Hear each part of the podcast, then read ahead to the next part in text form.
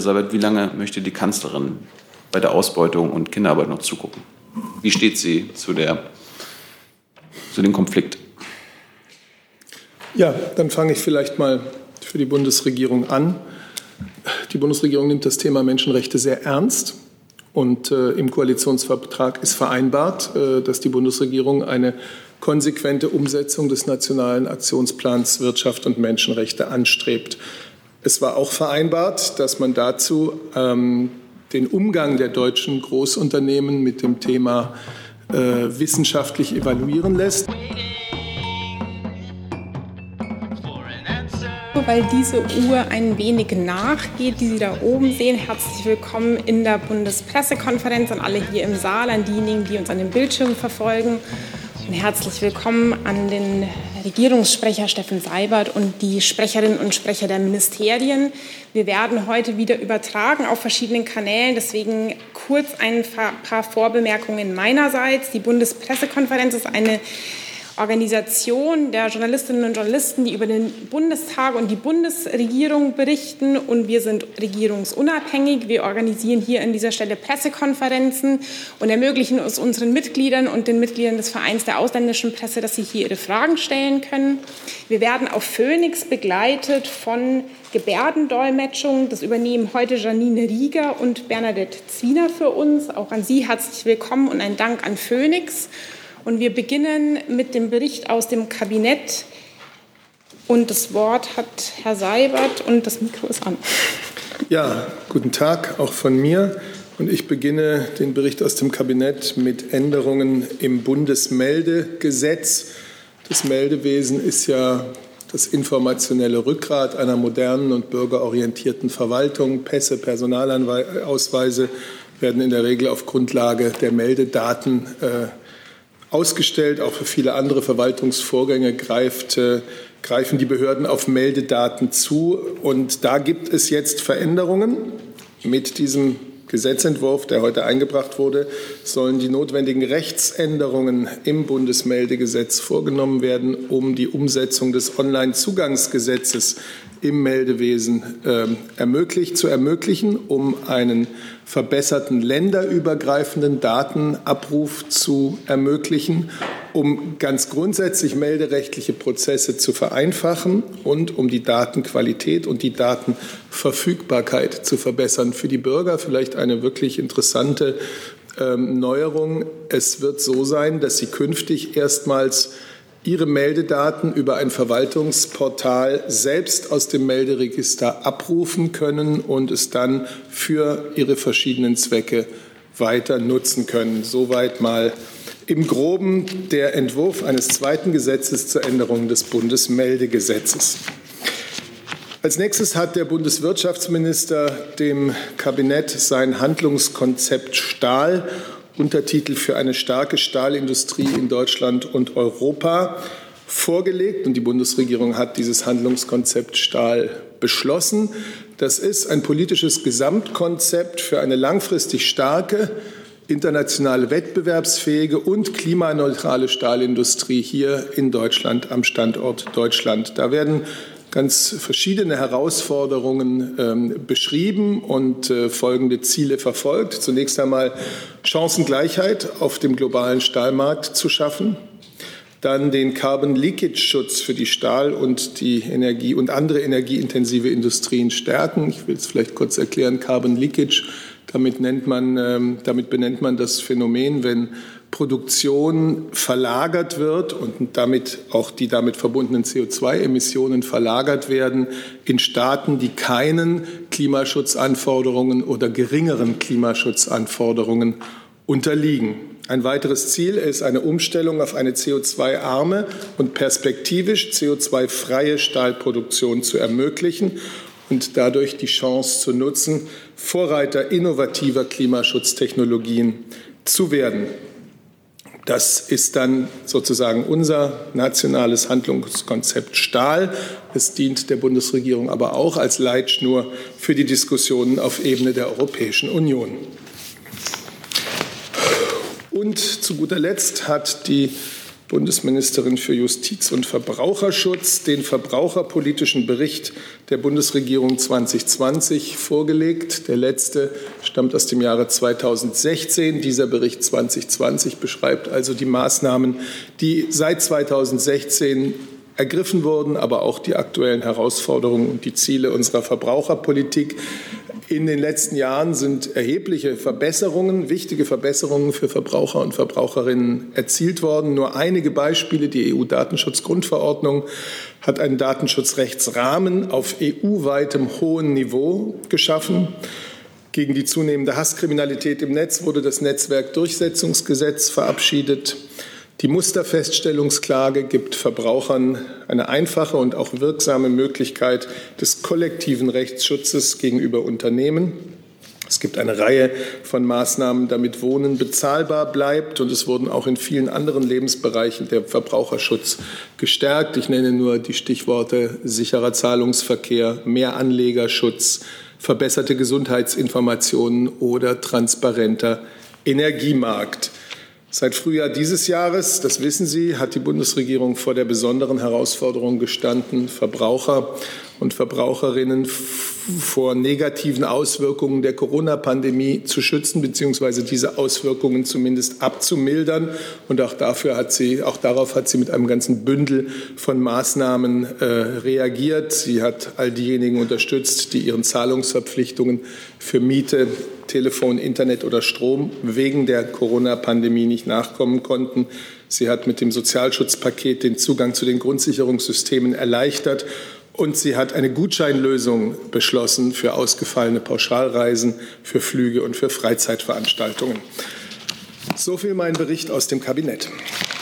Liebe Hörer, hier sind Thilo und Tyler. Jung und Naiv gibt es ja nur durch eure Unterstützung. Hier gibt es keine Werbung, höchstens für uns selbst. Aber wie ihr uns unterstützen könnt oder sogar Produzenten werdet, erfahrt ihr in der Podcast-Beschreibung. Zum Beispiel per PayPal oder Überweisung. Und jetzt geht's weiter. Wir bekommen auch noch einen Bericht aus dem Auswärtigen Amt. Da würde ich sagen, machen wir gleich weiter. Es geht um das Thema Belarus. Ja, vielen Dank. Die Bundesregierung hat die gestrige Entscheidung der belarussischen Zentralen Wahlkommission zur Registrierung der Präsidentschaftskandidaten mit Bedauern zur Kenntnis genommen. Entgegen zahlreicher Aufrufe, auch seitens der Bundesregierung, sind die zentralen Gegenkandidaten des Amtsinhabers Viktor Barbarico und Valeri Zepkalo nicht zugelassen worden, obwohl beide weit mehr als die für die Registrierung notwendigen Unterschriften gesammelt hatten. Beide haben angekündigt, diese Entscheidung vor dem obersten Gerichtshof anfechten zu wollen. Die gestrige Entscheidung ist ein schwerer Schlag gegen demokratische Grundprinzipien, gegen Meinungsfreiheit und Rechtsstaatlichkeit und schränkt die belarussischen Bürgerinnen und Bürger in ihrer Möglichkeit, selbstbestimmt über ihr Staatsoberhaupt zu entscheiden, stark ein. Die Bundesregierung hat weiterhin mit großer Sorge zur Kenntnis genommen, dass allein gestern über 250 friedlich protestierende Menschen im ganzen Land zum Teil willkürlich festgenommen wurden, darunter über ein Dutzend Journalisten. Seit Mai sind damit bereits rund 1000 Menschen im Zusammenhang mit der Präsidentschaftswahl festgenommen worden. Wir rufen die belarussische Regierung nachdrücklich auf, faire und freie Wahlen im Einklang mit den geltenden Standards der OSZE zu gewährleisten, das Recht der Freiheit zur Meinungsäußerung und zur friedlichen Versammlung zu gewährleisten und erwarten von der belarussischen Regierung, dass alle in diesem Zusammenhang Inhaftierten freigelassen werden. Dies hat zuletzt Staatssekretär Berger im Gespräch mit dem belarussischen Botschafter am vergangenen Montag deutlich unterstrichen. Uns bereitet auch große Sorge, dass immer noch keine Einladung an die OSZE bzw. ODIR zur Wahlbeobachtung eingegangen ist. Die gemeinsame Wahlbeobachtung durch anerkannte Organisationen wie OSZE, ODIR trägt maßgeblich dazu bei, weltweit das Vertrauen in den Staat und demokratische Institutionen zu stärken. Wir fordern die belarussische Regierung auf, die Einladung schnellstmöglich nachzuholen. Vielen Dank. Vielen Dank. Ich würde ähm, thematisch beginnen mit den Themen aus dem Bundeskabinett und als erstes das Thema Bundesmeldegesetz. Gibt es dazu Fragen? Das sehe ich nicht. Dann zum Handlungskonzept Stahl. Da hatte Herr Jung schon eine Frage angekündigt. Ja, entweder an Herrn Seibert oder an Frau Eichler vom BMWI. Heute wird ja in Deutschland äh, für jede produzierte Tonne Rohstahl äh, 1,3 Tonnen CO2 in die Atmosphäre geblasen. Herr Seibert, Sie sprachen von CO2-armer Produktion. Was versteht denn die Bundesregierung unter CO2-armer Stahlproduktion? Und ab wann muss Stahl in Deutschland ohne CO2-Emissionen hergestellt werden? Was ist das Ziel? Ja, ich würde sagen, das federführende Ressort sollte sich dazu äußern. Ähm, ich kann Ihnen, also die, die Prämisse, die dem Handlungskonzept Stahl zugrunde liegt, ist, dass wir perspektivisch die, die ähm, Stahlproduktion CO2-arm und, aber, und langfristig dann eben auch CO2, äh, CO2-frei ausgestalten wollen. Wann das konkret der Fall sein soll, kann ich Ihnen gerade nicht sagen. Das müsste ich Ihnen gegebenenfalls nachreichen, wenn solche konkreten Zeitpunkte im Handlungskonzept ähm, niedergelegt sind. Aber das sollte doch ähm, der Schwerpunkt dieses Konzepts sein, weil sonst die ganzen anderen Ziele haben Sie uns ja seit Jahren se selbst gesagt. Was verstehen Sie unter CO2-armer Produktion und ab wann darf es gar nicht mehr CO2 verbrauchen? Würde ich Ihnen gerne nachreichen. Ich bin, diese Detailfragen kann ich jetzt gerade nicht beantworten, aber Sie kriegen eine Antwort dazu. Und der zweite Punkt, Entschuldigung, können Sie das nochmal wiederholen, bitte? Das waren die beiden Fragen. Okay. Dann schicke ich Ihnen da was. Gibt es weitere Fragen zu diesem Thema? Ich will gerne noch mal, also ich kann die Zahlen jetzt natürlich auch nicht nennen, aber das wird Ihnen ja nachgereicht. Ich will noch mal sagen, äh, diesen Bericht gibt es, weil einerseits die Stahlindustrie eine Schlüsselindustrie für Deutschland ist. Sie ist eine Grundstoffindustrie und äh, hat als solche in der Wertschöpfungskette eine ganz große Bedeutung für unsere Volkswirtschaft. Und es gibt diesen Bericht, weil andererseits die Stahlindustrie vor großen Herausforderungen beim Klimaschutz steht. Äh, beides wird hier drin äh, angesprochen und für beides liegt also sozusagen ein Handlungskonzept vor. Die Zahlen werden Ihnen sicher nachgeliefert. Nochmal eine Nachfrage dazu, Also bitte vielleicht anders gefragt, Sie sprachen ja von Chancengleichheit für den deutschen Stahl. Ähm, wie will die Bundesregierung vielleicht auch auf Europaebene mit zum Beispiel chinesischem und amerikanischem Stahl umgehen, wenn der jetzt, keine Ahnung, die Hälfte billiger ist? Werden Sie sich dafür einsetzen, dass es dann quasi einen CO2-Zoll, einen Klimazoll gibt, damit quasi die Preisdifferenz ausgeglichen wird? Damit VW halt nicht mehr den chinesischen Stahl importiert, sondern deutschen Stahl benutzt. Dieses ist ein Konzept und noch nicht die Beschreibung äh, konkreter Handlungsschritte im letzten Detail über die nächsten Jahrzehnte. Und äh, als solches bitte ich es zu verstehen und vielleicht erst mal zu lesen. Und dann werden sich manche Fragen wahrscheinlich auch schon beantworten. Gibt es weitere Fragen zu dem Thema? Das sehe ich nicht. Dann gehen wir thematisch noch mal einmal zurück zum Bundesmeldegesetz. Ähm, Herr Alter hat für uns dazu einen Nachtrag. Ja, vielen Dank, dass Sie mir die Gelegenheit geben. Vieles hat äh, Herr Seibert schon gesagt. Äh, die Änderung des Bundesmeldegesetzes klingt auf den ersten Blick äh, sehr technisch und äh, in vielfältiger Weise betrifft es auch technische Abläufe Kommunikationsbeziehungen von Datenbanken. Aber diese Änderung, die wir vorschlagen, ähm, hat auch einen sehr praktischen Nutzen für die Menschen, den ich hier noch mal äh, kurz darstellen möchte.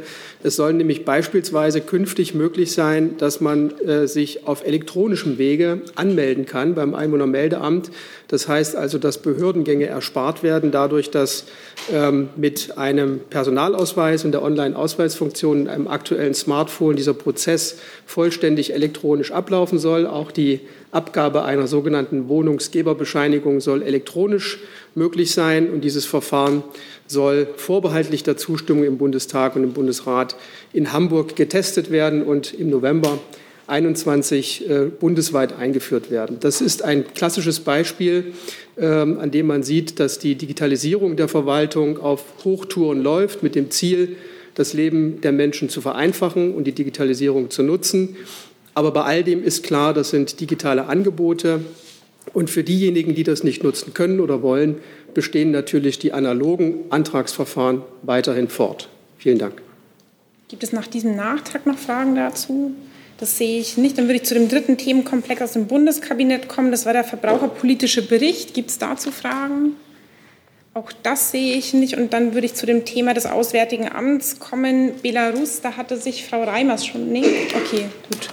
Gibt es zu diesem Themenkomplex andere Fragen? Herr Jung? Sind deutsche Journalisten betroffen, Herr Burger?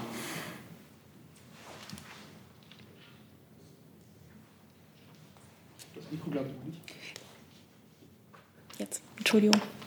Äh, nach meinem Kenntnisstand derzeit nicht, aber wir beobachten die Lage natürlich fortlaufend. Und äh, Sie sprechen von der belarussischen Regierung. Bei anderen Diktaturen sprechen Sie vom Regime. Warum hier von Regierung? Ja, da haben wir in der Vergangenheit ähm, schon mal drüber gesprochen. Ähm, ich glaube, das ist eine Wortwahl, für die es keine äh, festen äh, Regeln gibt. Äh, ich glaube, die äh, Bezeichnung Regierung ist in jedem Fall zutreffend und korrekt. Dann würde ich mich thematisch jetzt an den Fragen orientieren, die mir schon gemeldet, direkt dazu. Ähm, Herr Clement an das Bundesgesundheitsministerium. Genau, eine Frage an Frau Nauber zu dem Sofortprogramm Pflege vor anderthalb Jahren aufgelegt. Wie Zahlen gestern gezeigt haben, nur ein Fünftel der Stellen bisher besetzt. Woran liegt das aus Ihrer Sicht? Ist das Programm damit gescheitert und was wollen Sie tun, um dem Ganzen ein bisschen mehr Kraft zu geben? Ja, danke für die Frage. Also, wie Sie vielleicht wissen, arbeiten wir seit Beginn der Legislatur daran, die Arbeitsbedingungen in der Pflege zu verbessern. Und das Pflegepersonalstärkungsgesetz ist ein Baustein. Und ein Baustein dieses Gesetzes ist wiederum das Sofortprogramm Pflege, mit dem wir 13.000 neue Stellen in der Altenpflege geschaffen haben. Diese Stellen zu besetzen ist in der Tat nicht einfach, aber das Signal ist wichtig. Am Geld scheitert es nicht. Parallel dazu, und das hat der Minister ja hier am Montag auch noch mal betont, hat die Bundesregierung ähm, gemeinsam mit 50 Verbänden, mehr als 50 Verbänden, ein ganzes Bündel an Maßnahmen im Rahmen der konzertierten Aktion Pflege beschlossen, ähm, um den Beruf wieder attraktiver zu machen und wieder mehr junge Menschen für die Pflege zu begeistern. Dazu gehören neben mehr Stellen, übrigens nicht nur in der Altenpflege, sondern auch im Krankenhaus, mehr Ausbildungsplätze und eine bessere Bezahlung etwa über den neuen Pflegemindestlohn. Deshalb sind wir zuversichtlich, dass sich künftig noch mehr junge Menschen für diesen Beruf entscheiden werden. Nachfrage? Ja. Eine Nachfrage noch. Gehen Sie denn davon aus, dass Sie diese Quote überhaupt erreichen können, wenn es bisher so schleppend verlaufen ist? Also wie gesagt, wir sind zuversichtlich, dass sich wieder mehr Menschen für diesen Beruf entscheiden und daran arbeiten wir. Weitere Fragen zu diesem Thema? Ich würde versuchen, es wieder etwas nach den Ressorts zu bündeln, um zu viele Wechsel hier vorne zu vermeiden. Gibt es weitere Fragen an das Bundesgesundheitsministerium? Herr Rinke. Frau Nauber, ich hätte ganz gerne eine Frage zu Corona-Impfstoff. Äh, da gibt es ja Berichte, dass eine amerikanische Firma Moderna jetzt äh, glaubt, sehr weit zu sein. Das beflügelt anscheinend die Hoffnung. Äh, ich hätte ganz gerne gewusst, wie das bei Ihnen eingeschätzt wird, ob Sie auch glauben, dass das möglicherweise Durchbruch in der Impfstoffforschung bedeuten könnte. Also zu dem einzelnen Fall kann ich Ihnen jetzt hier keine Einschätzung übermitteln. Derzeit befinden sich ja weltweit über 130 Impfstoffkandidaten in der Entwicklung und mehrere bereits in der klinischen Prüfung. Und ähm, ja, ich glaube, wir sind uns alle einig, dass wir alle hoffen, dass es einen Impfstoff geben wird. Aber ich kann Ihnen jetzt keine Einschätzung zu dem einzelnen Unternehmen geben. Nachfrage dazu? Nicht dazu, aber zu einem anderen Aspekt von Corona, mhm. nämlich noch äh, Plastikvisiere. Das mhm. hatte ja auch gestern eine Rolle gespielt, weil ähm, Schweizer Behörden davor gewarnt haben, dass man ähm, den Schutz durch Plastikvisiere überschätzen könnte, anders als mit Mundschutz. Und ich hätte ganz gerne von Ihnen gewusst, ob es bei Ihnen da zusammen mit dem Robert-Koch-Institut Nachdenken gibt, ähm, wie man sich gegenüber diesen Plastikvisieren als Schutzinstrument äh, positioniert. Ja, also das Robert Koch Institut empfiehlt ja Alltagsmasken. Wie Sie wissen, also eine Bedeckung von Mund und Nase. Und in den FAQ, die das RKI auf der Seite hat, kann man nachlesen, dass diese Visiere, die Sie ansprechen, nicht als gleichwertige Alternative angesehen werden. Ist geplant, dass man irgendwelche Vorschriften macht? Also es gibt ja oder den Ländern vorschlägt, äh, dass sie das präzisieren, weil nicht alle Länder tatsächlich äh, Regelungen haben für diese Visiere, die ja teilweise eingesetzt werden, auch als Alternative zum Mundschützen. Ja, also wie Sie schon richtig gesagt haben, das ist dann tatsächlich Sache der Länder, das zu regeln. Insofern kann ich Ihnen da jetzt nichts weiter zu sagen. Das kann ja im Grunde aber jeder auf der Seite des RKI nachlesen. Und das, wir haben auch auf der Seite ähm, des Bundesinstituts für Arzneimittel und Medizinprodukte gibt es ja auch noch mal sehr ausführliche Hinweise dazu, wie man diese Mund-Nasen-Bedeckung tragen sollte, dass sie eben möglichst abschließen sollte. Also ich denke, da kann sich jeder ausführlich zu informieren, wenn er das möchte. Gibt es weitere Fragen an dieses Ressort? Das sehe ich zum jetzigen Zeitpunkt nicht. Dann bin ich mit Herrn Reher bei dem nächsten Thema und es ging um Ausreise, um die Ausreisesperren. Genauso ist es. Es geht um die geplanten regionalen Ausreisesperren. Eine Frage dazu an Herrn Seibert. Es gibt ja Kritik aus den Bundesländern, allen voran Sachsen, Sachsen-Anhalt. Herr Kretschmer, Herr Haseloff äußern sich da kritisch. Herr Kretschmer sagt etwa, es gibt sehr große Landkreise in Sachsen, da könne er sich einen solchen möglichen Lockdown nicht vorstellen. Herr Haseloff sagt, ähm, man könne Grundrechte nicht beliebig beschränken. Wie konkret sollen diese möglichen Ausreisesperren aussehen und wie zerstreuen Sie die Bedenken der Länderchefs? Danke. Ja, ähm, wenn man ein bisschen ausholt, muss man mal erinnern daran, dass Bund und Länder in Gestalt des Chefs des Bundeskanzleramts und der Chefs und Chefinnen der Staatskanzleien am 26. Juni einen Beschluss gefasst haben zum Thema Sicherheit des Reiseverkehrs bei regionalem äh, Ausbruchsgeschehen. Und dabei haben sie auch schon beschlossen, dass sie diese Beschlüsse evaluieren wollen. Und in diesem Evaluationsprozess sind wir im Grunde. Die Länder sind untereinander, miteinander im Gespräch, wie der Umgang mit Reisewilligen aus Gebieten mit hohem Infektionsgeschehen künftig aussehen sollte. Und der Bund steht mit den Ländern im ständigen Austausch.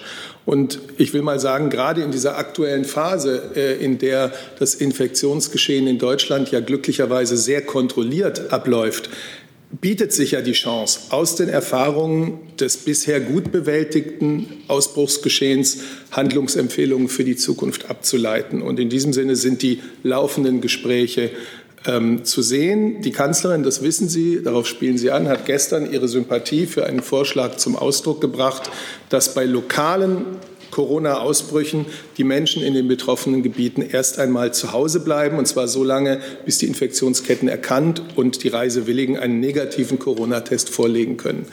Äh, sie hat auch begründet, warum, und das ist ja eine Begründung, an der sich auch andere angeschlossen haben. Das erscheint ihr besser und auch im Interesse der Betroffenen besser, als wenn Menschen losreisen und dann an ihrem Urlaubsort äh, im Harz, in Bayern, in Mecklenburg-Vorpommern an der Hotelrezeption angesprochen werden und man ihnen sagt, Sie, haben ja, Sie kommen ja aus dem Landkreis X, der mit dem hohen Infektionsgeschehen, da müssen wir Sie leider um Abreise bitten. Das ist ja nun leider geschehen und hat auch entsprechende Schlagzeilen gemacht.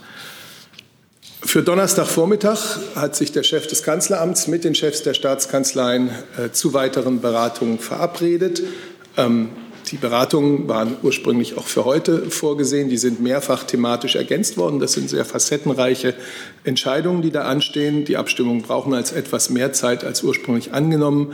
Morgen ähm, werden Sie darüber sprechen. Und äh, wie üblich kann und werde ich den Ergebnissen dieser Beratungen äh, nicht vorgreifen. Die Bundeskanzlerin hat gestern äh, gesagt, welch, für welchen Vorschlag oder welche Idee sie werben wird.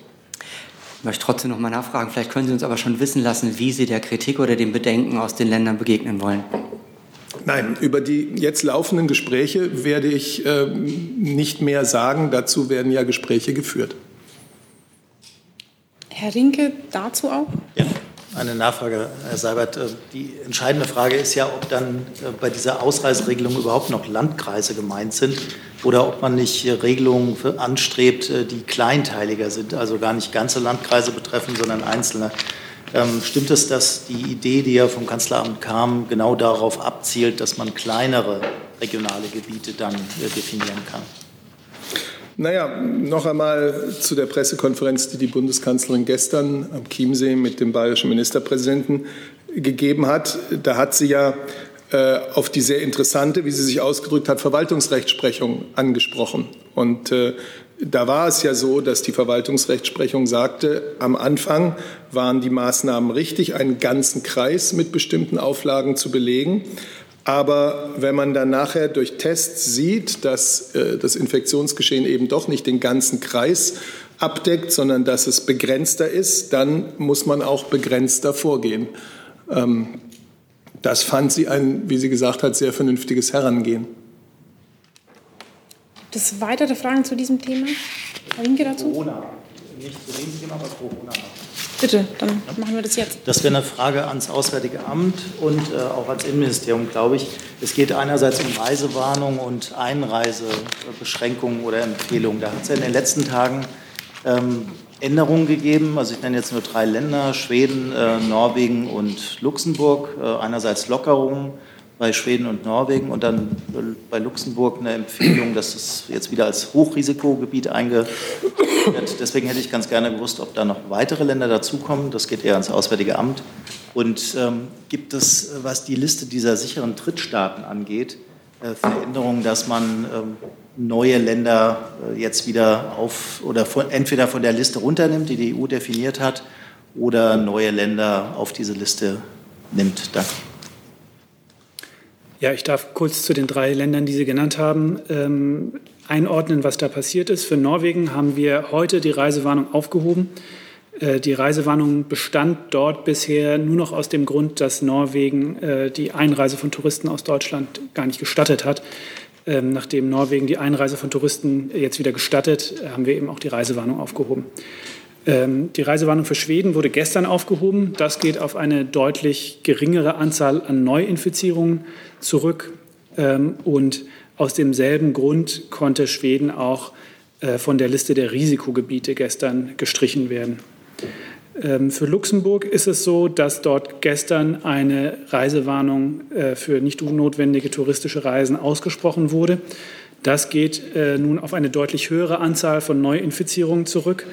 Ähm, ich darf erinnern an den Kabinettsbeschluss, äh, das Eckpunktepapier vom 3. Juni ähm, zu der Methodik für die Aufhebung der damals noch geltenden weltweiten Reisewarnung. Ähm, in diesem Eckpunktepapier ist festgehalten, dass wir eine Reisewarnung erneut aussprechen, wenn mehr als 50 Neuinfizierungen pro 100.000 Personen in sieben Tagen vorliegen. Und nach diesem Kriterium äh, ist diese Reisewarnung für Luxemburg nun erfolgt. Ähm, und ähm, ja, das ist äh, sozusagen dazu passend nach, nach, einem, nach demselben Maßstab ähm, wurde nun Luxemburg auch auf die Liste der Risikogebiete wieder aufgenommen.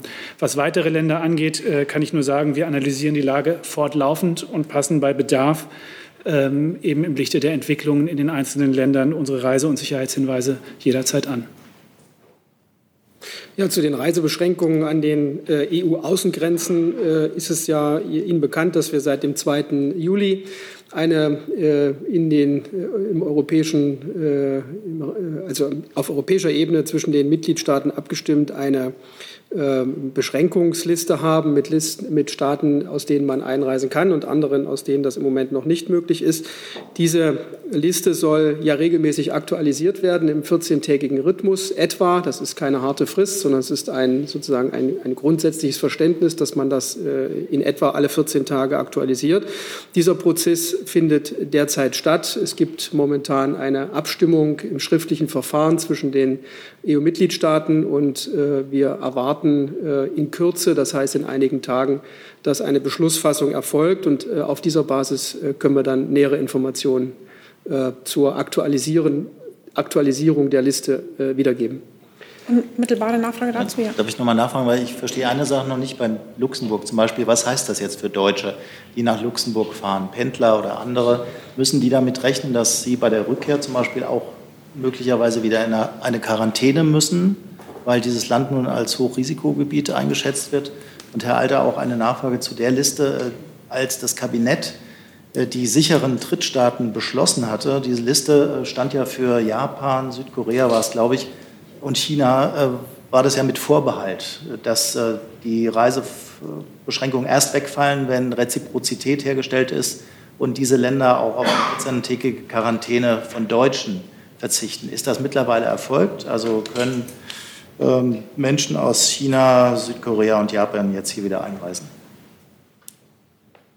Ähm, ja, zur Frage der äh, Quarantäne. Sie haben recht, die Liste, die von äh, Robert Koch Institut veröffentlicht wird, der internationalen Risikogebiete, die ja gemeinsam von äh, Innenministerium, Gesundheitsministerium und Auswärtigem Amt äh, gepflegt wird, ähm, die äh, dient unter anderem, ähm, die ist unter anderem äh, der Referenzpunkt für die Quarantänebestimmungen, die die Bundesländer äh, erlassen haben, nach, ähm, ja, in, in enger äh, Abstimmung mit dem Bund.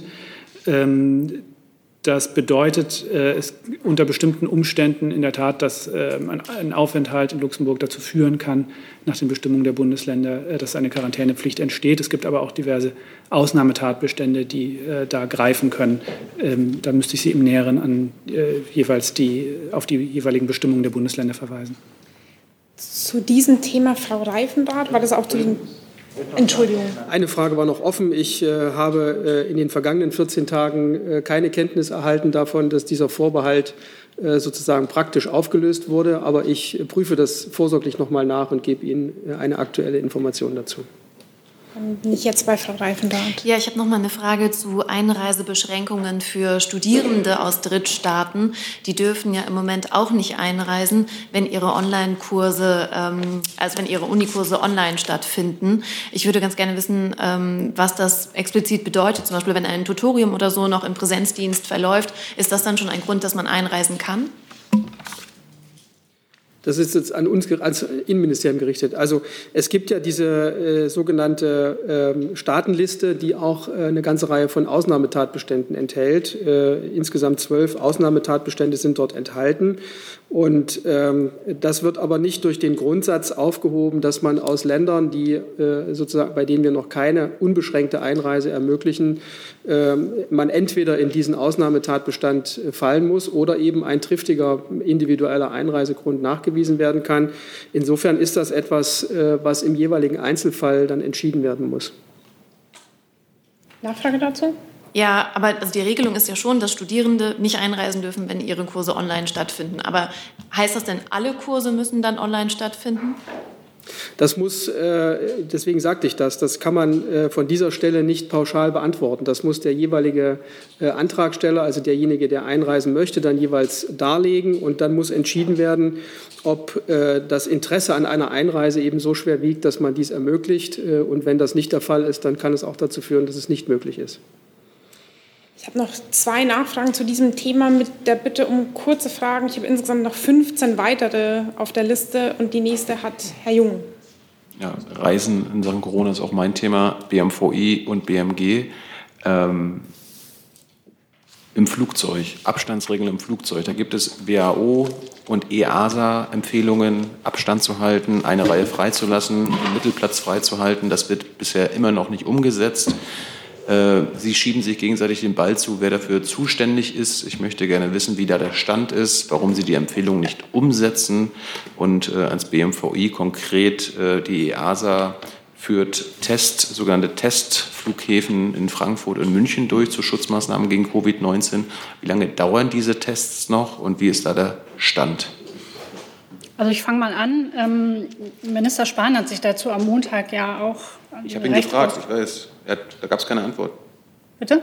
Ich habe ihn gefragt, ich weiß, da gab es keine Antwort. Doch, sehr wohl. Und ähm, im Heute-Journal hat er sich dann nochmal dazu geäußert und ähm, erstens darauf hingewiesen, dass der Flugverkehr in Europa äh, sehr wohl so stattfindet wie empfohlen. Und zum Zweiten hat er darauf hingewiesen, dass die Flugzeuge in der Regel mit diesen sogenannten HEPA-Filtern ausgestattet sind, die Viren wie SARS-CoV-2 ähm, herausfiltern und dass äh, das Risiko äh, im Übrigen ja auch durch das Tragen von Masken noch mal weiter reduziert wird. Genau dazu, das wurde, das ist ja Aber Herr Jung, vielleicht lassen Sie einfach beide Ressorts erst antworten, wenn sich die Frage jetzt, auch an beide richtete, oder? Das, das, passt ja dann auch zu der Antwort von Herrn Alexandrin. Diese HEPA-Filter, das ist ja Propaganda der Airlines. Es wurde von mehreren deutschen Universitäten wissenschaftlich widerlegt, dass das nicht Luft wie in einem OP-Saal ist. Mich wundert, dass das Gesundheitsministerium diese Propaganda, was es ist, der Airlines, übernimmt. Warum tun Sie das? Warum vertrauen Sie da nicht auf wissenschaftlichen Tatsachen? Also Herr Jung, ich kann Sie wirklich nur auf das verweisen, was der Minister gesagt hat und bitte um Verständnis dafür, dass ich das jetzt nicht äh, weiter kommentieren kann. Wollen Sie noch ergänzen? Ich kann vielleicht noch ergänzen, ähm, dass äh, es sehr wohl diese EASA-Empfehlungen gibt. Die nennen sich Covid-19 Aviation Health Safety Protocol. Äh, das sind, wie ich Ihnen auch schon gesagt habe, wie gesagt Empfehlungen. Ähm, Deutschland äh, oder in Deutschland äh, gibt es dazu eine informelle Arbeitsgruppe äh, unter Beteiligung des äh, Bundesgesundheitsministeriums, unter Beteiligung des äh, Bundesverkehrsministeriums. Äh, wir haben in dieser AG einen Gaststatus, das heißt, dort werden diese Fragen äh, diskutiert und wir wissen auch, dass in dieser aktuellen Situation wir unsere Empfehlungen, die wir geben, selbstverständlich permanent an den wissenschaftlichen Stand anpassen. Herr Steinkohle auch zu diesem Thema. Ja, ich wollte aber Herrn Burger eigentlich fragen und zwar gezielt Dann zu. Ich einen Wechsel. Tut mir leid.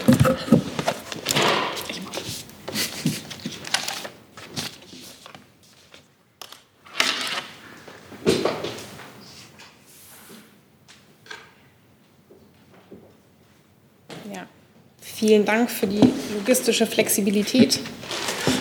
Äh, Herr Burger, Sie haben ja gesagt, dass die Lage in weiteren Ländern, was Reisewarnungen angeht, laufend analysiert und äh, dann auch angepasst wird, Ihre Reisehinweise. Ich würde gerne mal zur Türkei fragen, die ja auch sehr großes Interesse daran hat und immer wieder äh, bekundet, dass äh, die Lage eigentlich ganz gut im Lande sei. Äh, gibt es da aus Sicht des Auswärtigen Amtes ähm, Ansätze, um die Reisewarnung aufzuheben oder geben das die Zahlen noch nicht her?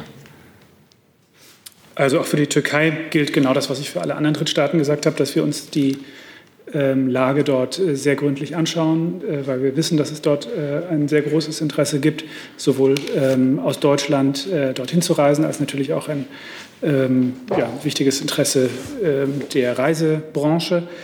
Die Türkei hat uns in der letzten Woche eine Vielzahl von Daten und Informationen zur Verfügung gestellt. Sie haben mitbekommen, der türkische Außenminister war hier in Berlin zu Gast und äh, wir sind dabei, diese Daten genau zu analysieren und zu bewerten innerhalb der Bundesregierung und auch gemeinsam mit äh, unseren europäischen Partnern. Jetzt nochmal die Bitte, sich nach Möglichkeit auf eine Frage zu beschränken, weil wir nach hinten zeitlich begrenzt sind. Ich würde jetzt mit einer Reihe an Fragen an das äh, Bundesinnenministerium weitermachen und mit einer beginnen, die mich online erreicht hat. Die äh, Kollegin von Bouillon von der Süddeutschen Zeitung fragt, warum will die Bundesregierung sich der Entscheidung Großbritanniens gegen eine Beteiligung von Huawei am 5G-Ausbau äh, nicht anschließen?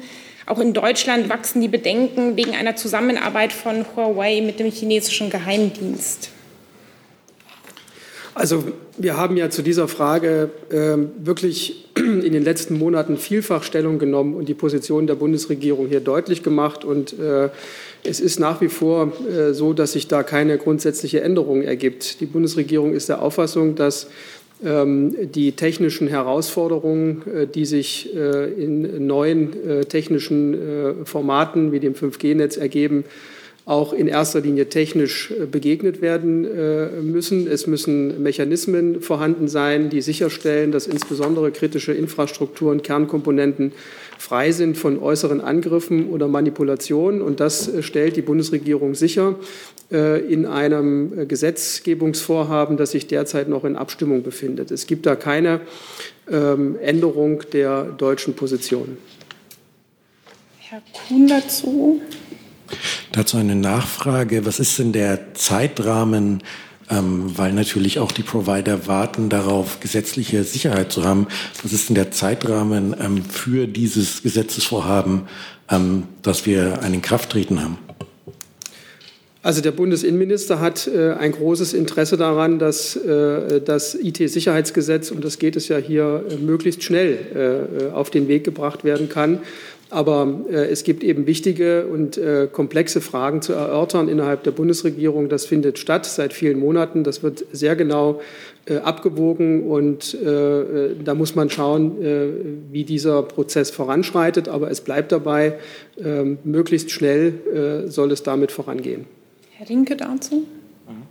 Eine Frage auch ans Innenministerium und ins Wirtschaftsministerium. Bleiben Ihre Ministerien dabei, dass diese Vertrauensprüfung, auf die Sie ja eben auch angespielt haben, äh, weiter in Ihren Häusern stattfindet und nicht in einem extra Gremium? Und ich hätte ganz gerne von Herrn Seibert gewusst, ob es denn äh, die Versuche gibt, äh, auch eine ja, deutsch-französische Allianz bei diesem Thema zu erreichen, weil Großbritannien ja nun dem US-Weg folgt und ähm, es Sorgen gibt, dass die Europäer sich bei diesem Thema nicht gemeinsam aufstellen könnten. Ja, das ist ja auch die Empfehlung der Europäischen Kommission, dass äh, sie da ein gemeinsames Vorgehen der EU, möglichst gemeinsames Vorgehen der EU bei der Sicherheit der 5G-Netze empfiehlt. Ähm, deswegen tauschen wir uns natürlich auch mit unseren europäischen Partnern zu diesem Thema aus, insbesondere mit Frankreich. Das richtet sich auch an die anderen Ressorts noch, an das Wirtschafts- und Innenministerium. Ja, da will ich, da, an der Stelle möchte ich gern auf die laufenden Gespräche äh, verweisen. Das ist sozusagen eine Vorwegnahme eines Gesprächsergebnisses. Das kann ich im Moment nicht leisten. Ich habe deutlich gemacht, dass die grundsätzliche Position äh, der Bundesregierung sich seit Monaten nicht verändert hat. Das Gleiche, das Gleiche gilt für mich. Ich wollte gerne noch ergänzen zu der äh, Frage von Herrn Rinke nach der europäischen äh, Dimension und wollte dazu noch mal auf eine Äußerung äh, des Ministers verweisen, von Außenminister Maas, ähm, wo er gesagt hat, ähm, Corona hat doch eines ganz deutlich gemacht, wenn wir aus dieser Krise gestärkt hervorgehen wollen, dann kann uns das nur gelingen, wenn wir uns in Zukunft in Europa eng abstimmen, gemeinsam handeln und auf unsere eigenen Fähigkeiten verlassen können. Wir dürfen uns gerade bei den Themen kritische Infrastruktur und Zukunftstechnologien nicht in Abhängigkeiten von anderen begeben. Das schränkt unsere Handlungsfähigkeit ein und untergräbt die Souveränität Europas. Das ist eine Äußerung vom April des Außenministers.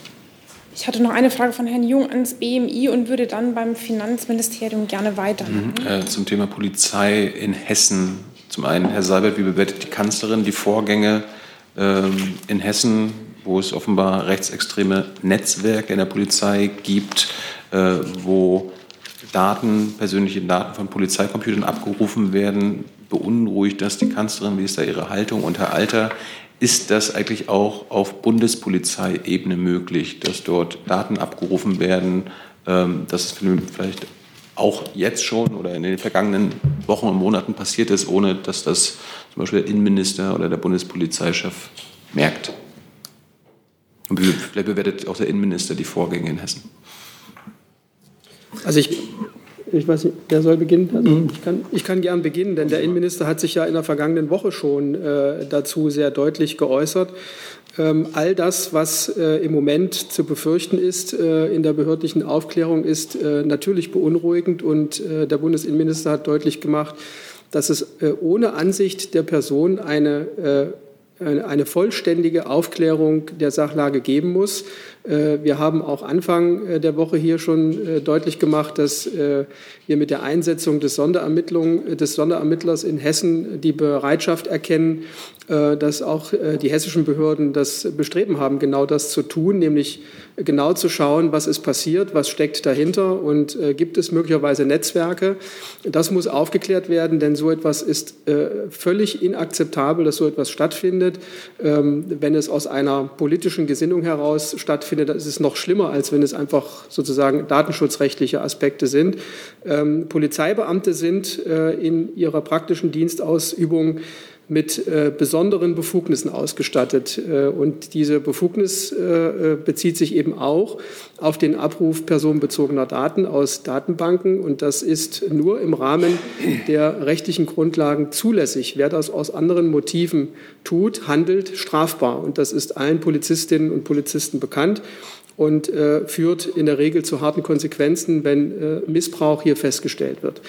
Ähm, aber es ist natürlich so, äh, um Ihre Frage nach der Bundespolizei aufzugreifen, Sie können in einer Organisation mit 50.000 äh, Polizistinnen und Polizisten äh, diese Frage nicht mit Ja oder Nein beantworten, sondern die Ausstattung der Polizistinnen und Polizisten mit diesen Befugnissen auch zum Datenabruf basiert auf der Grundannahme, dass man auch vertrauen kann, dass diese Datenbanken nur im Rahmen der gesetzlichen Bestimmungen abgerufen werden. Auch da gibt es äh, Einzelfälle, wo Fehlverhalten festgestellt wird. Aber ich kann nur noch mal betonen, wenn das der Fall ist, dann wird das äh, hart sanktioniert.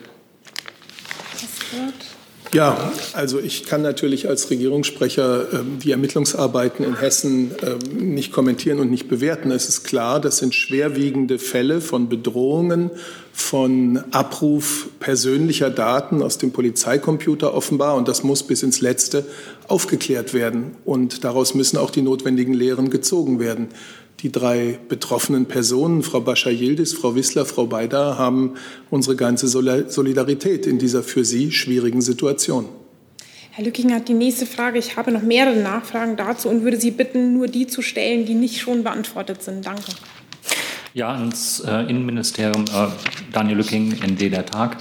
Ähm, Herr Alter, können Sie erläutern, ob die, der Schutz dieser Datenbanken lückenlos gewährleistet ist, wird jeder, jeder Abruf von persönlichen Daten kontrolliert. Es sind ja nicht nur auf Landesebene Politikerinnen betroffen, sondern mindestens auch zwei Politikerinnen auf Bundesebene, die durch das LKA, äh, die durch das BKA und die Bundespolizei auch geschützt werden, notwendigerweise. Ähm, auch die haben Todesdrohungen erhalten. Können Sie nachhalten, dass dies nicht auch von Beamtinnen aus diesem Kreis kam, wird zu 100 Prozent kontrolliert, wer zu welchem Zweck auf diese Daten zugreift. Also zunächst einmal äh, kann ich Ihnen bestätigen, dass jeder Datenabruf äh, protokolliert wird. Es ist also in jedem Einzelfall nachvollziehbar, wer ähm, zu welchem Zeitpunkt, äh, auch mit einer Zweckbestimmung, die angegeben werden muss, personenbezogene Daten aus den Datenbanken abgefragt äh, hat. Üblicherweise ist es so, wenn ein äh, Streifenfahrzeug eine Abfrage einer Person oder eines Kennzeichens vornimmt, dass diese Kommunikation auch über die jeweiligen Leitstellen oder Lagezentren erfolgt. Das heißt, es sind immer mehrere Akteure in der Regel im Spiel. Aber ähm, man kann ähm, selbstverständlich nicht sozusagen jetzt 100-prozentig von dieser Stelle aus die Aussage treffen, dass es niemals zu einem Missbrauch kommen kann.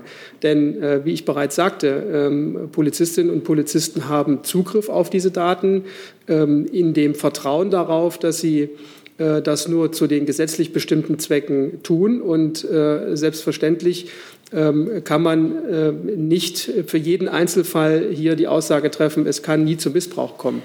Aber eine, ein, ein, eine Dokumentation äh, ist in jedem Fall gegeben und äh, es gibt auch in den Polizeidienststellen entsprechende Mechanismen wie ein Vier-Augen-Prinzip, sodass äh, das jedenfalls nicht ohne weiteres möglich ist. Frau Reimers dazu. Meine Nachfrage richtet sich auch an ein Alter. Äh, reicht es im Lichte der aktuellen Ereignisse aus, äh, zu warten auf das Lagebild des Verfassungsschutzes im September, was er für September angekündigt hat, Sicherheitsbehörden sich genauer anzuschauen? Oder müsste man die Polizei sich jetzt nicht schneller und früher anschauen? Na, zunächst einmal ist ja äh, das Bundesamt für Verfassungsschutz äh, schon dabei. Also es ist ja nicht so, dass die jetzt erst im September anfangen zu arbeiten, sondern sie sind bereits aktiv, sind ja auch mit den Ländern in Kontakt schon und es gab da auch schon einen Austausch und äh, der Fall, äh, der jetzt aktuell eine Rolle spielt, äh, zeigt nur noch einmal ganz deutlich, dass wir genau hinschauen müssen und dass es aber auch sinnvoll ist, ähm, sozusagen in, äh, in, in einer richtigen Schrittfolge, dafür aber sehr aufmerksam mit diesem Thema umzugehen, damit man nichts übersieht. Und äh, auch die Aufklärung der, der Vorgänge in Hessen äh, werden wir sehr genau beobachten. Herr Steinkohn? Noch eine kurze Nachfrage. Sie haben den Sonderermittler angesprochen. Können Sie sich vorstellen, so etwas auch für den Bund einzurichten, einen Sonderermittler? Also der Sonderermittler nach meiner Kenntnis ist ja von der äh, äh, hessischen äh, Regierung eingesetzt worden, um den aktuellen Fall, also den aktuellen konkreten Fall aufzuklären. Ähm, ich habe hier mehrfach deutlich gemacht, das zeigt die Bereitschaft der hessischen Regierung, diese Vorgänge lückenlos und ohne Ansehen der Person aufzuklären. Das ist die Position des Bundesinnenministers. Aber einen solchen konkreten Fall haben wir jetzt bei der Bundespolizei nicht. Deswegen spekuliere ich auch nicht über Ein den Einsatz von Sonderermittlern äh, auf Bundesbehördenebene. Herr Alter, ist nicht zu befürchten, dass äh, diese Affäre in Hessen äh, einen ähm, Image-Schaden weit über Hessen hinaus, nämlich für die Polizei allgemein zur Folge hat? Wenn sich die Vorgänge bestätigen, was ich im Moment nicht weiß, wir sind in einer laufenden Aufklärung, äh, wenn sich die Vorgänge bestätigen sollten, dann ist das selbstverständlich ein schwerer äh, Image-Schaden für die Polizei und auch damit wird man dann umgehen müssen. Kollegin auf der rechten Seite. Anja Köhler, Deutsche Welle. Äh, Herr Alter, hat sich die Haltung des Ministers äh, im Lichte der jüngsten Ereignisse bezüglich einer unabhängigen und wissenschaftlichen Untersuchung zu Rassismus in der Polizei verändert? Nein, die Haltung des Ministers ist äh, nach wie vor die, die er mehrfach kommuniziert hat. Es gibt ein abgestimmtes Vorgehen äh, auf Ebene der Innenminister zwischen Bund und Ländern. Ähm, er ist äh, der tiefen Überzeugung, dass äh, man das, was abgestimmt wurde, das sind sehr weitreichende Maßnahmen, ähm, dass man die jetzt umsetzen muss und dass ähm, in Kürze im Herbst sozusagen erste Ergebnisse aus dieser Analyse berichtet werden, unter anderem auch im Kabinettsausschuss äh, gegen Rechtsextremismus und Rassismus. Und in diesem Forum wird man mit allen Beteiligten, auch mit Vertretern von Nichtregierungsorganisationen, darüber reden, welche weiteren Maßnahmen notwendig und sinnvoll sind. Aber ähm, das, was jetzt eingeleitet ist, sollte jetzt zu Ende gebracht werden und, äh, und nicht, wie, er, wie der Minister sagte, nicht jede Woche etwas hinzufügen, sondern äh, sich mal an das halten, was zwischen den Innenministern abgestimmt wurde. Ich habe digital zwei Fragen an das Finanzministerium erreicht. Die erste kommt von dem Kollegen Delfs von Blomberg. Ähm, Finanzstaatssekretär Cookies hat heute Fragen zu Wirecard abgeblockt mit dem Hinweis, dass die Bundesregierung ihm, ihm zur Geheimhaltung verpflichtet sei, beziehungsweise in diesen Gesprächen Geheimhaltung auferlegt wurde. Wer hat das verfügt, dass die Gespräche zwischen dem Staatssekretär und dem früheren Wirecard-Chef der Geheimhaltung unterliegen? Ähm, erstmal möchte ich darauf hinweisen, dass mein Kollege Dr. Kuhn ja am Montag schon ähm, Stellung genommen hat äh, zu diesem Zusammentreffen zwischen äh, Staatssekretär Dr. Kugis und dem Wirecard-Chef. Äh, Markus Braun. Ähm, ergänzend auf die Frage kann ich hinzufügen, dass es üblich ist bei ähm, Arbeitsgesprächen und dem Inhalt von Arbeitsgesprächen, dass die ähm, als Verschlusssachen äh, dem Parlament übermittelt werden. Unmittelbare Nachfrage dazu, Herr Kuhn. Das Finanzministerium ähm, hat ja auch eine Chronologie ähm, zusammengestellt für den Finanzausschuss. Ähm, welche Erkenntnisse oder neuen Erkenntnisse ergeben sich zu den Verantwortlichkeiten ähm, dafür, dass das durch die äh, sozusagen durchgerutscht ist? Eben angesichts dieser neuen Chronologie, die Sie zusammengestellt haben. Und kurze Nachfrage dazu. Morgen gibt es ein Treffen mit den ähm, Obleuten des Finanzausschusses. Was wird da, was werden da die Themenpunkte sein? Ähm, erstens ähm, weiß ich nicht, worauf Sie anspielen, wenn Sie sagen, dass da was durchgerutscht ist. Das würde ich jetzt erstmal ähm, für das Finanzministerium von uns weisen. Ich kann noch mal sagen, wir stehen im engen Austausch mit dem Parlament, kommen alle, allen Fragerechten nach. Und eine Chronologie, wie Sie sie gerade erwähnt haben, ähm, die hat der Finanzausschuss bei uns angefordert. Die ist aber noch ähm, zu übergeben, fristgerecht, selbstverständlich nach den Anforderungen des Parlaments. Herr Jung zu diesem Thema. Frau Gatzke, Sie sprachen von Arbeitsgespräch. Äh, es geht ja um ein Gespräch, was Herr Kukis mit Herrn Braun auf seiner Geburtstagsparty geführt hat. Ist es üblich, dass der Staatssekretär Cookies auf, auf Partys Arbeitsgespräche führt? Ähm, wie mein Kollege Dr. Kuhn am Montag schon sagte, ist es für uns Gelegenheit am Montag gewesen, von der irreführenden äh, Berichterstattung ähm, ähm, darauf hinzuweisen, dass es selbstverständlich kein, es war ein Arbeitsgespräch, zu dem Sie sich getroffen haben. Ähm, das mag womöglich auf den Geburtstag von Herrn Braun gefallen sein, aber es ist keine Party gewesen. Also finden Arbeitsgespräche bei Geburtstagen statt? Ich habe gesagt, es war ein Arbeitsgespräch.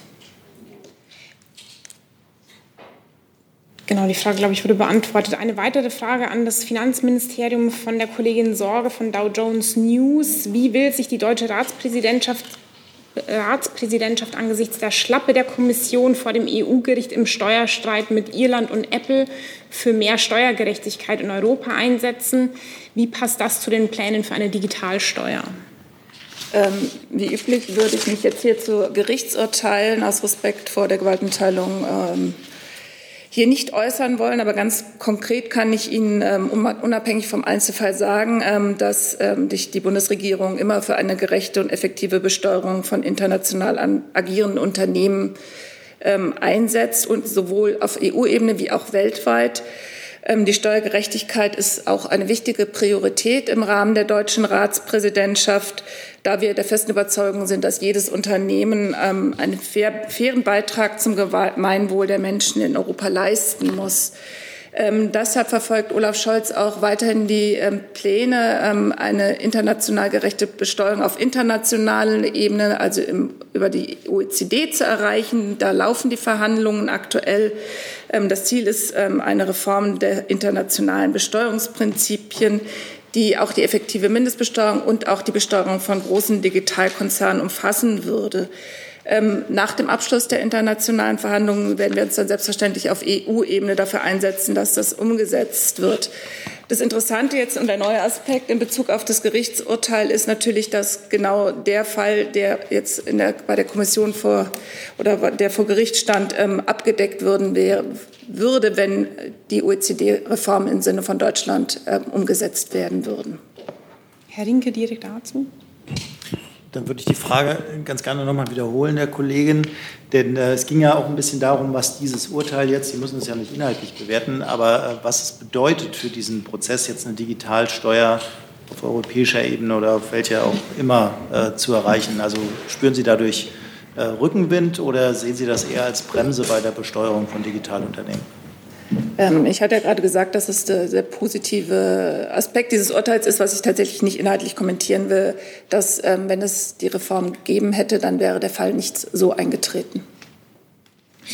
Um auch den Kollegen online die Möglichkeit zu, äh, ähm, zu gewähren, noch mal eine Nachfrage zu stellen, komme ich noch einmal auf Wirecard. Äh, der Kollege Delfs von Blomberg fragt noch mal nach, war Herr jetzt beteiligt an der Entscheidung, dass sein Gespräch der Geheimerhaltung unterliegt?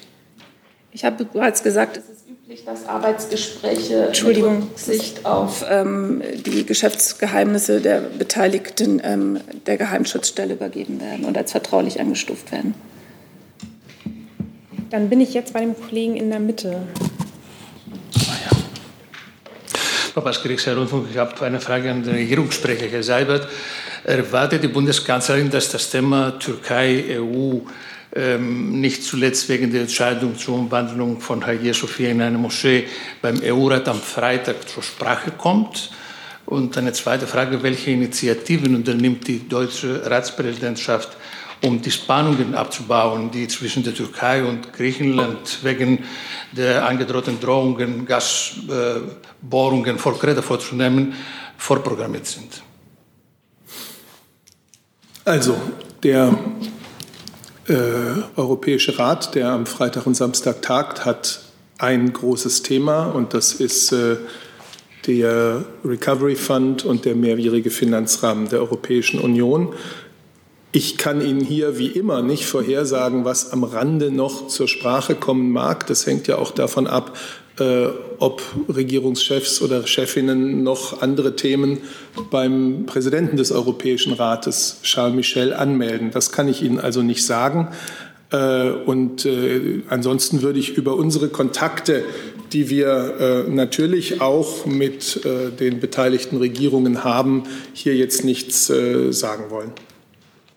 Aber es ist ein Gesprächsthema natürlich und äh, ja. Nachfrage. Ja.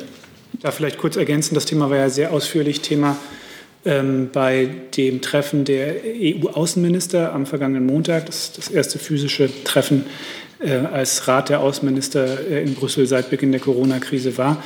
Ähm, und ähm, da ging es insbesondere um, die, äh, um, auch um das Verhältnis zur Türkei. Der hohe Vertreter, Herr Borrell, hat ja den Auftrag, äh, im Namen der Europäischen Union Gespräche mit der Türkei zu führen über äh, das gemeinsame Verhältnis. Ähm, und äh, der Außenminister hat sich im Anschluss an das Treffen äh, da auch dazu geäußert und gesagt, es bestand eine große Einigkeit, Herrn Borrell für diese Gespräche ähm, den Rücken zu stärken. Äh, wir haben klare Erwartungen an die Türkei. Insbesondere erwarten wir positive Signale für eine Deeskalation im östlichen Mittelmeer. Äh, vor dem Hintergrund kann man vielleicht noch sagen, dass die gestrige Ankündigung einer Verlängerung der laufenden Bohrungen vor Zypern sicherlich das falsche Signal ist.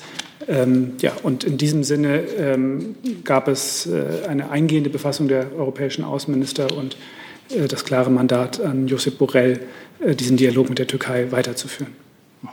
Ja, vielen Dank dafür. Aber eine Nachfrage an Herrn Seibert habe ich doch. Äh, Herr Seibert, Sie sprachen von, von Kontakten der Bundeskanzlerin oder der deutschen Ratspräsidentschaft. Der türkische Außenminister sagte von einer äh, laufenden Vermittlung der Bundeskanzlerin. Was bezweckt die Bundeskanzlerin mit diesen Kontakten in diesem Konflikt? Also der Kollege aus dem Auswärtigen Amt hat das ja vollkommen richtig dargestellt. Äh, die Europäische Union hat einen hohen Beauftragten. Das ist Herr Borrell, der mit dem Thema intensiv befasst ist in Verbindung mit den Außenministern. Ich kann Ihnen ansonsten hier über Kontakte und Gespräche, die ganz natürlich sind, äh, äh, aus dem Bundeskanzleramt heraus keine weiteren Informationen geben. Ich nehme hier an dieser Stelle noch mal eine digitale Frage dazu von dem Kollegen Karafiti der Athener Nachrichtenagentur. Ähm, laut Bekanntmachung der türkischen Regierung hat am vergangenen Montag in Berlin ein Treffen mit Vertretern Griechenlands, der Türkei und Deutschlands mit dem Gegenstand die, der griechisch-türkischen Beziehungen stattgefunden. Da kommt jetzt eine ganze Reihe an Fragen. Ich beschränke mich auf zwei. Auf welch, aus welchem Grund hat die Bundesregierung diese Initiative ähm, ergriffen und was war deren Ergebnis oder was war das Ergebnis dieses Treffens? Und was ist die Haltung der Bundesregierung gegenüber den Forderungen Griechenlands, EU-Sanktionen gegen die Türkei zu verhängen? Zu etwaigen Gesprächen auf der Arbeitsebene des Bundeskanzleramtes äußere ich mich nicht, grundsätzlich. Gut, dann bin ich noch mal im Saal. Herr Steinkohl hatte noch eine offene Frage. Ja, genau, und zwar ans Finanzministerium. Und zwar hat der Vorsitzende der Steuergewerkschaft heute in einem Interview angekündigt, die Finanzbeamten, die noch immer im Homeoffice sein, könnten in diesem Jahr die Steuererklärung nicht so genau prüfen und würden wohl manches einfach durchwinken. Äh, ist das im Sinne und Interesse des Finanzministeriums und was erwarten Sie eigentlich, was dann bei der Steuererklärung in diesem Jahr passiert? Also wir gehen äh, nach unseren Erkenntnissen nicht davon aus, dass die Finanzämter in diesem Jahr aufgrund... Äh, das Mikrofon. Entschuldigung, mein Fehler. Ähm, wir haben keine Erkenntnis darüber, dass Finanzämter aufgrund der Corona-Krise nicht ähm, arbeitsfähig sind. Wir gehen davon aus, dass die Finanzämter die Steuererklärung in dem Umfang prüfen, wie es gesetzlich vorgesehen ist. Ähm, ja. Eine Nachfrage ich noch. Herr Eigenthaler hat in dem Interview auch äh, unterstützt die Forderung nach einer Homeoffice-Pauschale von 600 Euro, weil ja jetzt in der Corona-Affäre, in der Corona-Pandemie äh, viele Leute im Homeoffice arbeiten, aber kein äh, Arbeitszimmer ansetzen können. Wird darüber nachgedacht im Bundesfinanzministerium und wenn nein, warum nicht? Also wie üblich will ich hier jetzt von dieser Stelle keine Forderungen aus dem politischen Raum bzw. aus dem Raum von Interessensvertretungen kommentieren. Ähm, es gibt auf ähm, der Seite des Finanzministeriums ein, Ministeriums ein umfangreiches FIQ, was auch zu der Frage ähm, von Homeoffice und steuerlicher Absetzbarkeit Stellung nimmt in Abstimmung mit den Bundesländern. Ich kann Sie darauf hinweisen, dass äh, wir im Finanzministerium der Ansicht sind, dass Hausarbeit oder Homeoffice aufgrund von Corona durchaus dazu führen kann, dass man es steuerlich absetzen kann. Reifenrad, hatten Sie noch eine offene Frage? Ja. Das Bildungsministerium. Ist da jemand da?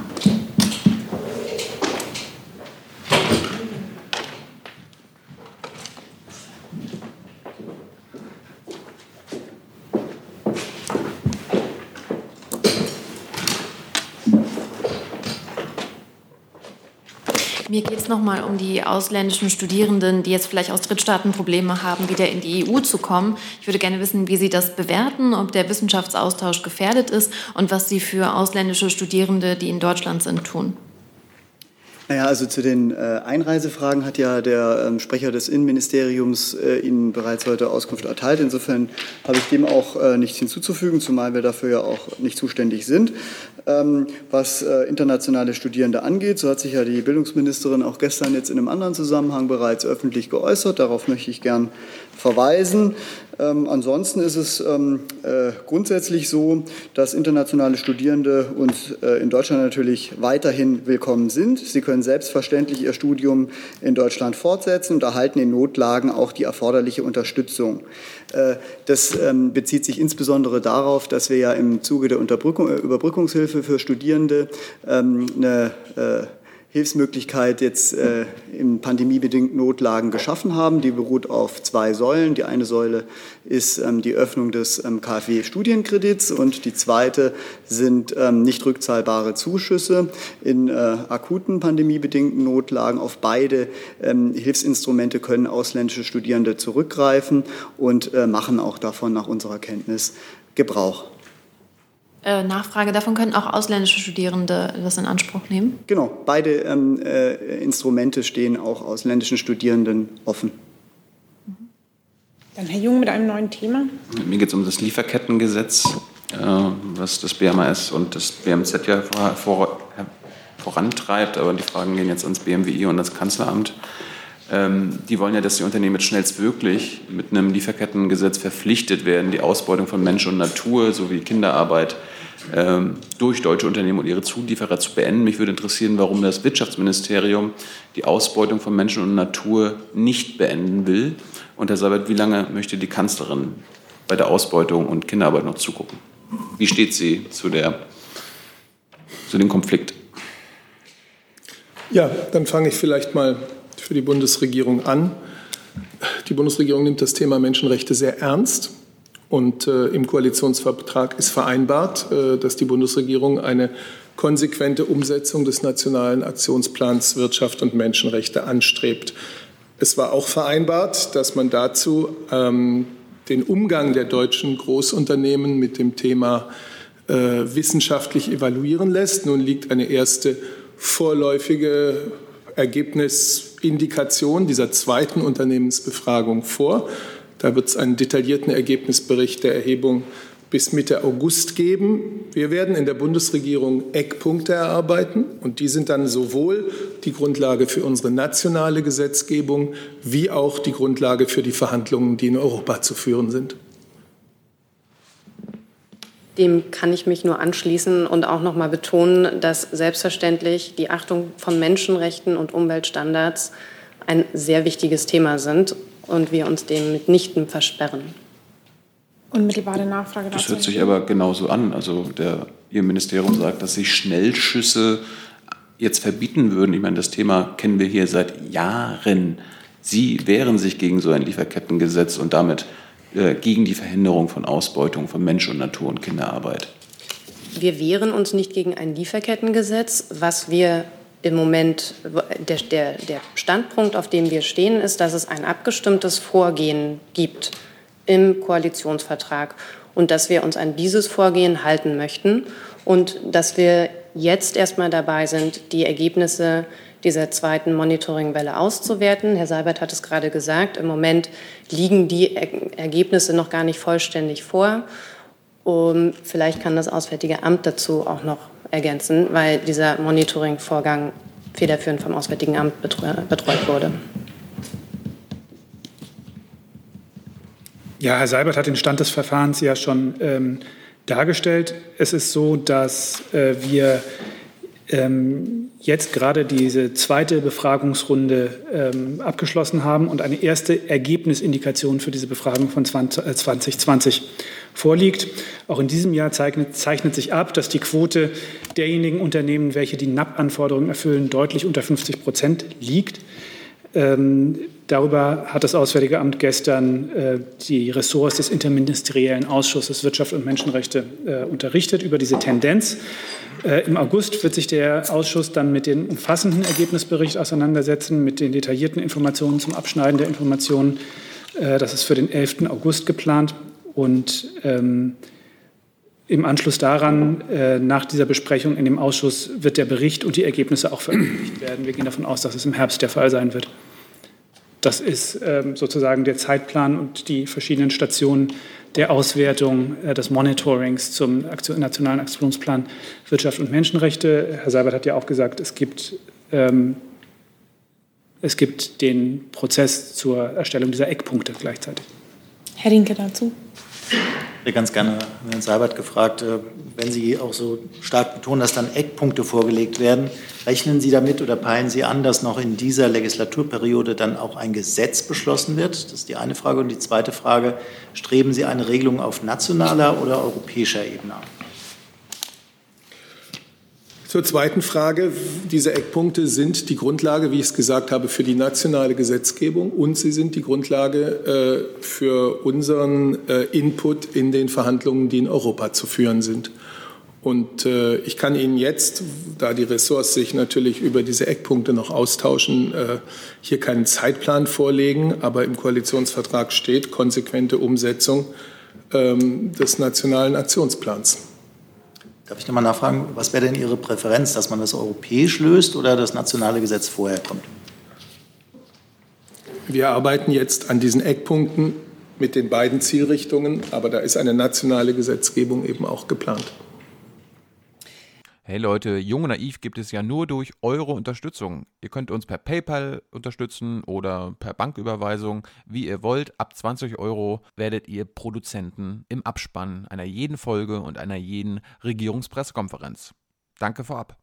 Mit Blick auf die Zeit und unsere zeitliche Begrenzung eine letzte Frage, Herr Jung, und dann noch eine online. Hm. Herr Sabitz, Sie sprachen ja auch die Befragungen Unternehmen an. Das ist ja, da gibt, die Zahlen sind ja schon raus. Das sind Tatsachen und Fakten. Wie bewertet denn die Kanzlerin, dass nur 455 von den befragten 2250 Firmen überhaupt geantwortet haben zum Thema Lieferketten? Sie, findet sie das eine große Zahl? Findet sie das in Ordnung? Ist das zu wenig? Ich würde gerne den detaillierten Ergebnisbericht dieser Erhebung 2020 abwarten und dann werden wir den sicherlich als Bundesregierung gemeinsam kommentieren. Wenn man eine Umfrage macht, wünscht man sich natürlich viele Teilnehmer.